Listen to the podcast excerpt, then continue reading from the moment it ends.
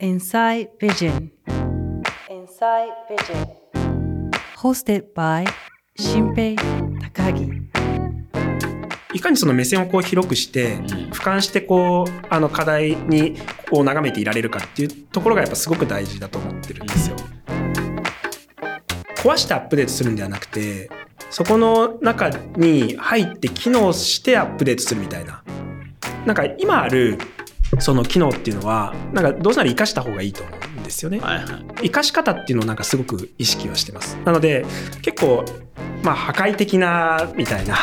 感じよりかはあのその中に入ってどう機能させるかっていうイメージは持ってます。起業家の思想と人生に深く迫るインサイドビジョンこんにちはクリエイティブディレクターでニューピース CEO の高木新平ですこの番組は価値観を仕事にする。起業家をゲストにお迎えして。ゲストが何者でもなかった頃から今に至る人生を紐解き思想や人生の移り変わりそして今描いている未来ビジョンに深く迫っていきます。今回のゲストはファストドクター株式会社代表取締役で医師の菊池亮さんです。菊池さんは医者でありながらスタートアップの経営者ということで真摯にこの医療という業界に向き合ってただだからこそ株式会社という選択をしてこのファストドクターという事業にチャレンジしてるんですけども背景にある課題感だったりとかそこにかけてる熱い思いそこから学べるものすごいあるんじゃないかなと思い今回ゲストにお招きしました。それでは菊池さんの人生に深く迫っていきましょう、はいちょっと自己紹介していただいていいですか？はい、あの私ファストドクターの、えー代表の菊池と申します。もともと医師やってまして、で今はあのこういった株式会社の、えー、と代表取締役をやっています。で事業としてはあの主にはあの全国に対してオンライン診療往診っていう、えー診療を、まあ、オンデマンドに受けられる環境っていうものを作っています。で、まあ、特にその夜間休日とかってなかなかこうなんていうんですかね医療機関が空いてない。なおかつアクセシビリティも悪いみたいなうん。皆さんこうお感じになってると思うんですけれども、まあ、僕たちのこうアプリであの、まあ、連絡いただくと、えーまあ、コールセンターにつながって、うん。で、えーまあ、基本的には急トリアージを受けられるんですね、うん。あなたの緊急性はこれぐらいです。うんで、まあ、あなたはもう119が必要ですよとかうん、近くの病院受診が必要ですよとか、えーあなたは、えーまあ、医療必要ないですよみたいなことをこう判断してもらって、で、中にはこう、まあ、やっぱり受診必要です。でもなんかアクセスできませんみたいな人とかいらっしゃると思うんですね。でうんそういう人に対しては、あの、我々のこう、今、登録してる医師が全国で2000人ぐらいいいるんですけれども、あの、登録医と患者さんがこう、まあ、オンライン上でこうマッチングして、で、最もこう、近くにいる先生が患者さんのお宅にこう、バッと駆けつけて、うんで、あの、方針が受けられるとかですね、そういったような感じ体験を提供しているような会社になります。はい。まあなんかだから僕も子供いるんで子供の病気とかってもうどうしようもないみたいなまさに。えー時に本当にどうすればいいんだみたいな時にうんうんの、まあ本当に駆け込み寺みたいな、まあ、イメージで合ってますか？あ、大丈夫です。でさでもそれはあくまでサービスのえーっとなんていうんですかねなんか、まあ、まあ表面的なというか表に出てくるバリューであって立ち向かってる課題とかなぜ株式会社でうんファストドクター作ったかっていうのはもっと根深いものがあるってことですよね。そうですね。なんか僕人生で初めて帝京大学医学部の人と出会ってああ、そうですか。いましたはい、もともとなんかえど出身どっちなんですか？東京ですよね。いや、僕はあの、静岡の浜松です。へえ、はい。親は何してる人なんですか？うちは両親医師です。あはあ、やっぱり。それやっぱ予想通りですね。い。いや、その通りですか？あーいやいややっぱじゃないとなんか帝京医学部とか行かないかなっていう感じが気がして。どんなしあれだったんですか？少年時代だったんですか？でもですね、結構、あのーそんなに、あの、目立つことが好きとかそういう感じではなくて、どちらかっていうと、こう、あのー家庭もなんかやっぱりすごく、まあ、厳しい教育だったんですよね。具体的にはやっぱり父親は産婦人科医で母親が整形外科医みたいな感じだったんですが、あのまあ、父親も全くこう無趣味で、まあ、外食もしないし旅行もしないみたいなそんな感じのタイプの人間なんですよ。まあ、いわゆる堅物ってやつです。ね。はい、で母親はあの、まあ、スーパーマンみたいな感じで、えー、まあ、自分の院を持ってるんですけどあの、まあ、あの自分の家を経営して切り盛りして、であのまあ同じ浜松市内に、えっと、母の当時は祖父母もいたもんですからそこの介護をして、うん、でうちあの僕と妹のあの2人兄弟なんですけれども、うん、えー、帰ってきたら食事を作って朝5時半に起きて弁当を作って、えー、みたいななんかそういうスーパーマンだったんですよね。はいはいはいはい、であのまあ特別そのなんか2人からあの両親からこう贅沢を学んだ記憶もないですしあの僕はあのそこから小学校はあの地元の小中一貫校国立の小中一貫校だったんですけど、はい、そこもなんか質素倹約品位みたいなそんな感じのあの校風でななんかそういう感じでなんか倫理観となんかそういうなんか文化をひたすらこう叩き込まれ続けた幼少期でしたね。えーまあでもその日は伝わってきます。あの僕にはないものがあるなっていう感じ。えー、それで、それで、まあ、えっ、ー、と、小中一貫で、はい、成績はやっぱ良かったんですか？えっと、小中学校時代は、あの、まあ、悪くはなかったと思うけれども、飛び抜けてじゃあ、あの、まあでも学校自体賢い学校なんですね。まあ、そうですね。まあ、あの、大体あの、中学は120人ぐらいですかね、一学年。で、えっと、そのうちこう、40から50人ぐらいが、あの、えっと、まあ、浜松で一番頭のいい高校に行くみたいなそんな感じだったんですなるほど。まあ進学校ですよね。はい。でまあ一応なんかその枠内にはこう入ってたんですけれども、うん、あのまあ、高校で僕はあの、まあ、受験失敗してで私立に行ったんですけどそこはなんか一つのこう人生の大きな挫折でしたねえっとどんな感じだったんですか？絶対なんかあのなんか受験は失敗しないはずだってもあななんか自分の中で完全なこうなんか考えがあったあんま失敗自体なかったからってことですかね。まあ、ってわけではないですけどもなんかずっとこうやっぱりなんかあのまあ模擬試験とかを受けてもずっとこう A 判定とかだったんで、えー、ななな？落ちるはずがないって思ってたんですよ。A 判定の人が落ちるって確かに。はい、でで、まあ、なんで結構なんか落ちた時本当になんかあの実感が全くなくてすごくやっぱりショックを受けたのを今でもやっぱり覚えて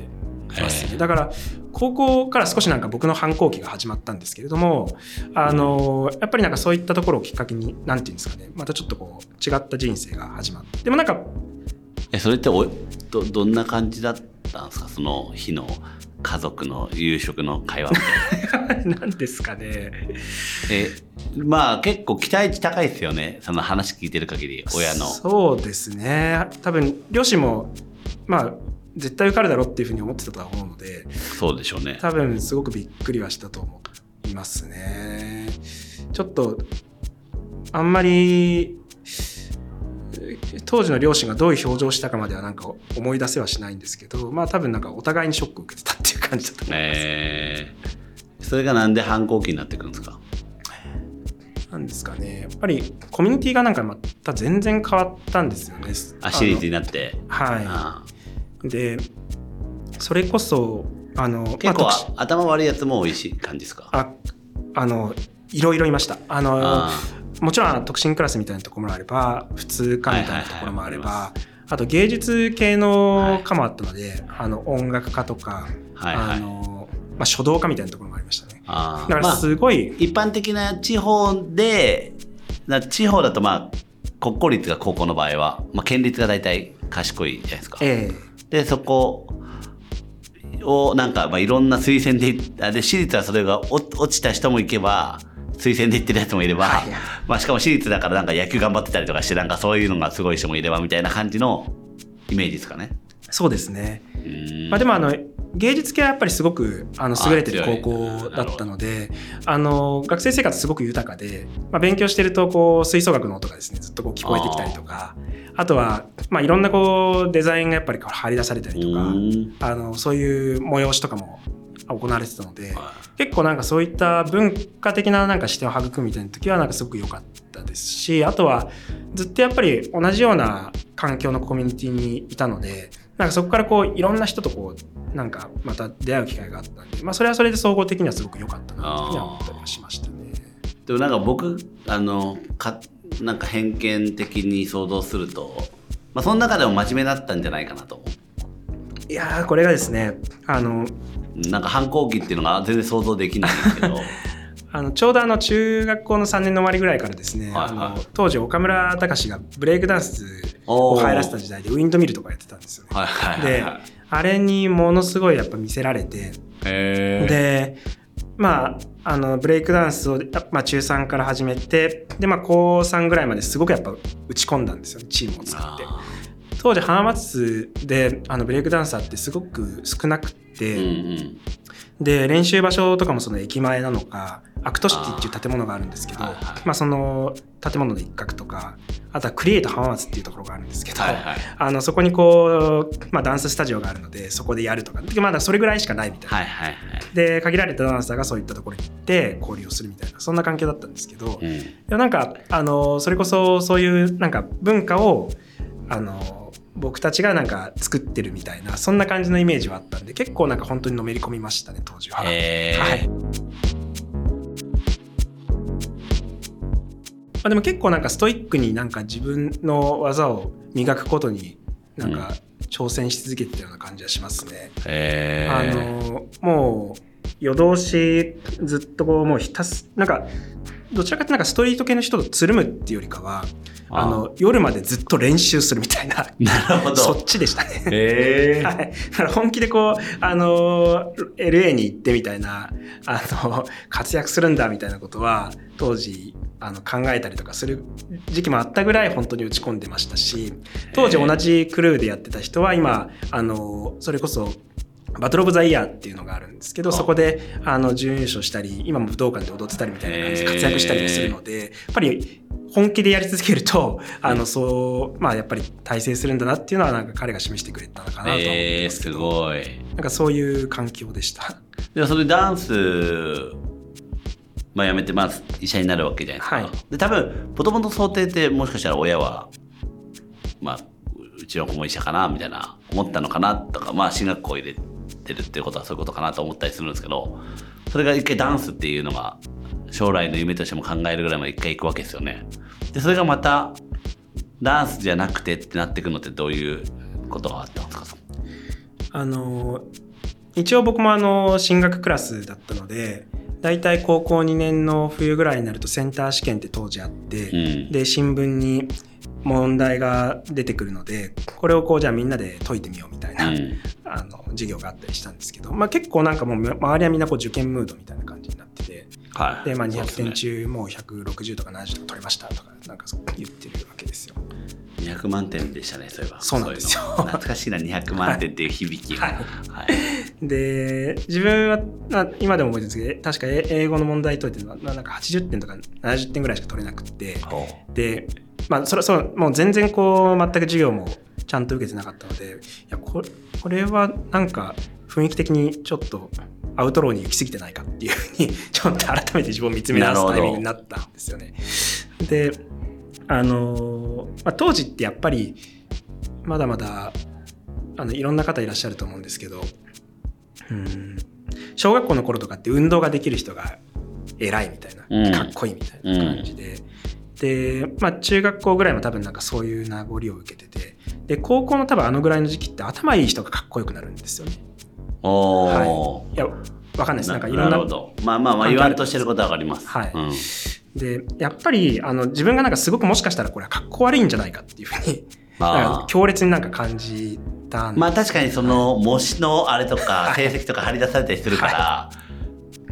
その目立ち方のポイントが変わるんでしょうね。はいわからないですけど 100m 速くて目立つ機会ってあんまないですもんね。陸上部の中ではやってるけどみたいな。そうですねうん。で、まあ、でもあのいずれにしてもなんか当時ちょうどそのなんか自分のそのダンスのこうポテンシャルみたいなところについてもやっぱりあのあのイケてる人とイケてない人っていうと自分は多分そっちのイケてる側の人間じゃないなっていうのはなんか薄々こう感じ始めたりとかしていて。でなんかそういった強烈なあのインプレッションがあってちょっと一回あの立ち返らないとまずいなっていうふうに思ったのがそのタイミングだったような高高校何年生でしたっ高2の終わりぐらいああ、はなるほど。でもショックじゃないですか、それ。ショックでした。ね はいでも別にまあ、しゃあないかみたいな感じだったんですか？どんそういう、そういうショックな時ってどういう気持ちになって、どう自分取り、あれ、あ整い直すんですか？でもやっぱり、まあ、ゴールを見据えて逆算して、うん。まあ、ひたすらこうやり直すしゼロ一でやっていくしかないなっていうふうに思ったので、まあ、高3の終わりを、まあ、見据えた時にまあ何ヶ月あってでもう何教科あるじゃないですか。はいはい。で本当にゼロからだったんで あのこれをいつまでにやってこれをいつまでにやってこれをいつまでにやってっていうふうに、まあ、一回スケジュール立てて、まあ、一個一個やってったっていうなるほど感じですかね。はいで、帝京医学部は行きたかったんですか？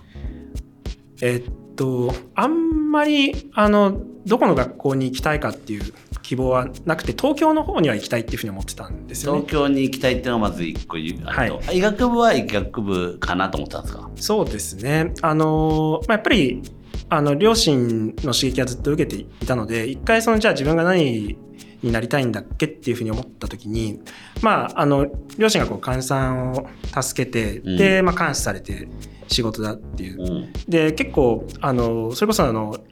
父も正月はいつもこうお産でいなかったりとか母のクリニックにはよく遊びに行ってあの診療の姿見たりとかっていう感じで結構なんかそういう職場環境っていうのはなんとなくイメージができていて、うん。で面白そうだなとかあのあとは興味深いなみたいなところとかはやっぱりあって。でへ当時やっぱり読んでたようなさ雑誌とかも結構なんかいろんなこう医学系の雑誌っていうかまあ何ですかね、まあ、例えばあの、まあ、精神領域だったり感染症領域みたいなところに結構当時関心が高かったような記憶があるんですけどなんかそういう本をなんか読んだりとかして、まあ、刺激も受けたりとかしてたんで、まあ、身近で自分が関心の高いところであの受験先を決めるみたいなところで言うと、まあ、じゃあ医学部かなっていう感じで選んだのがまあ当時っていう感じですかね。現場に立つんでしたっけ研修医そうですねはいでそれで何がなんか何があったんですか？研修医の時はあの2年間まあいろんな科を回る。で科を選ぶっていう時期なのでそこああなるほはあの本当に2年間検査まあ打ち込んだっていうところが正直なとどころで、はいはで医者3年目にこう整形外科になって、でまあスペシャリストの道を歩むわけなんですけど、いはい。当時は大学あの整形外科1年目の時は大学の勤めで。はい。でまあ先端の診療に触れたりとかあとはもちろんこう夜間の救急当直みたいなところもこなしたりとかっていうふうなことをしている中で結構その救急当直の現場っていうのはものすごくやっぱり違和感を感じた一つで。うん。で、まあやっぱりあの日中診療してまあ夜間救急当直して寝れなくて翌日の日中当直みたいな感じ、まあ、300 36時間労働みたいな感じになるわけですね、ん。寝れないので。でこれがまあ月に何回かあったりとかするみたいな感じで、うん。で夜間とかもあのじゃあ救急緊急性の高い人だけ運ばれてくるかって全然そんなことはなくってうん。あのまあ全然こう軽症なのに救急車呼んで運ばれてくる人もいるし、うん。でまあウォークインって言って歩いて外来に来る人とかもなんかもうめちゃめちゃ並んでるしみたいな感じで、あのでもあのまあ例えば歩いてきた人とかもすごい待たす4時間ぐらい待たしたりとかしてるんですけど「あのすいません」っつってで文句言われながらでも夜間なんで検査も限られてるし出せる薬も限られてるみたいな中で、まあ、うん。なんとかこう診断名ひねり出してで1日分しか薬出ないんですけどすいませんって言って返すみたいな。で、まあ、患者さんも使用対応されてめちゃめちゃ怒ってるし僕らもまあ深夜3時とかにあのそんな患者さんからのクレームを受けたり酔っ払って殴られてみたいなか救急搬送されてくる人の対応したりとかしてるとやっぱ疲弊するわけですねすごい。きついですねはい、で、まあ、僕も疲弊僕らも疲弊するし看護師さんも疲弊してるしみたいな感じで、まあ、やっぱもうど患者さんにとっても医療者にとってもどちらにとってもなんか価値のない時間がここにあるなっていうふうにすごく感じてたんですよ。うんで4年目にその翌年にあの埼玉の病院に赴任してそこは大体、まあ、結構小さめの病院でひたすらこう自分のオペの技術を磨くっていうところでもう自分が全部主体となってはい。診療するし手術もするしみたいな感じのところだったんですけどそこであの到着した時にたまたまこう70代ぐらいの男性で細菌性髄膜炎っていって、まあ、命に関わる病気を疑う患者さんが運ばれてきてでこれちょっとなんとか入院できる医療機関探さないといけないっていうふうに探したんですけど、19施設ぐらい断られてでへ20施設目でようやく自治医大系列の医療機関が受け入れてくれてっていうところがでもそれぐらいまでにまあ45時間ぐらいかかったんですかね。え。うん。であの、まあ、大体こうどこの医療機関も今や忙しいから受けられないっていうふうに言われてしまってでまあその意味はわかるんですねあの自分も大学で経験してたんで、まあ、それは忙しいんだろうっていうのは理解できたんですけど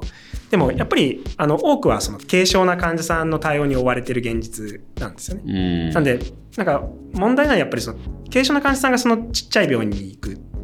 重症な患者さんが大病院に行くっていう当たり前のこの患者さんの受診の流れっていうものができてない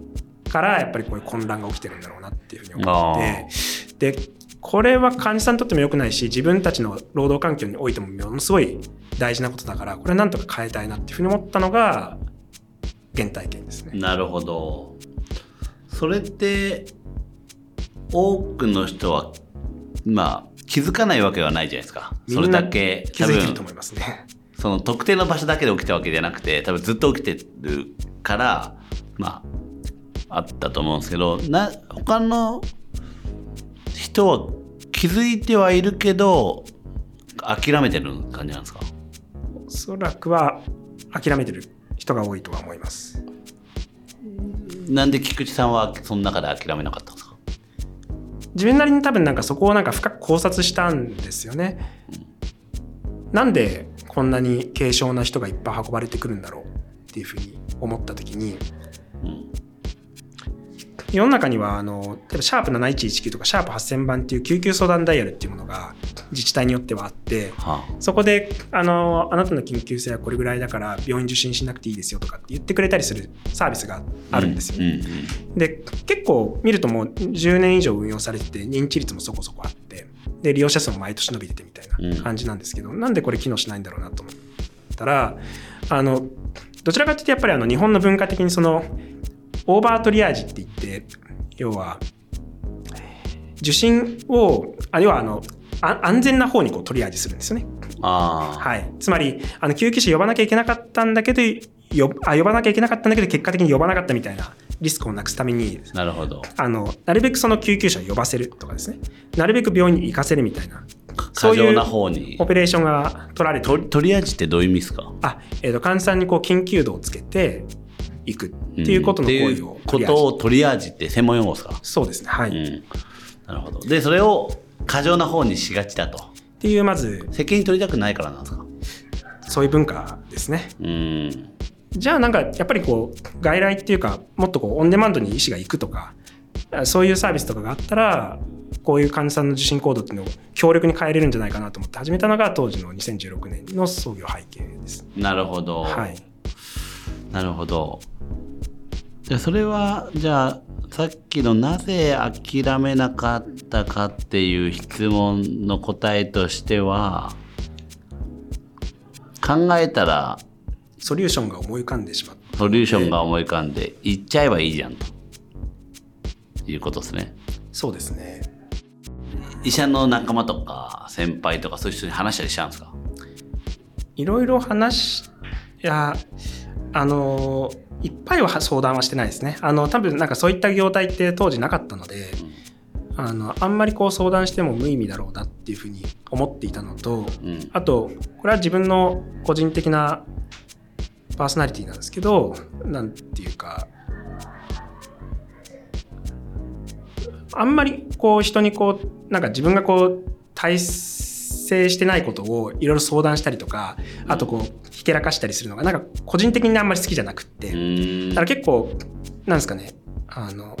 よくあるのが、まあ、自分こう会社作りましたとか自はい。分こういう授業やりたいんですとか、はい。えーまあ、いろんなあのプレゼンテーションする方ってもちろんいらっしゃることかな。んですけれども。うん。なんですけど僕結構なんかそういうのってあの苦手で、はいはいは はい。い。えあの、いや、やりたいならやればいいじゃん。まあまあまあ、めちゃめちゃシンプルです、ね。自分も思うし、あの、そういう行動を求められてると思ってたので、なんか、まあ本当にこう自分の中でこう解釈しながら実行に移していまうした。ーん。でも一人立ち上げたわけじゃないですよね。あ、そうですね。あの、共同創業の医師がもう一人、名倉っていう人間がいて、あとは、えっ、と、マーケティングの方で小石っていう人間がいて、うん3人で創業してます。どういうか仲間集めだったんですか？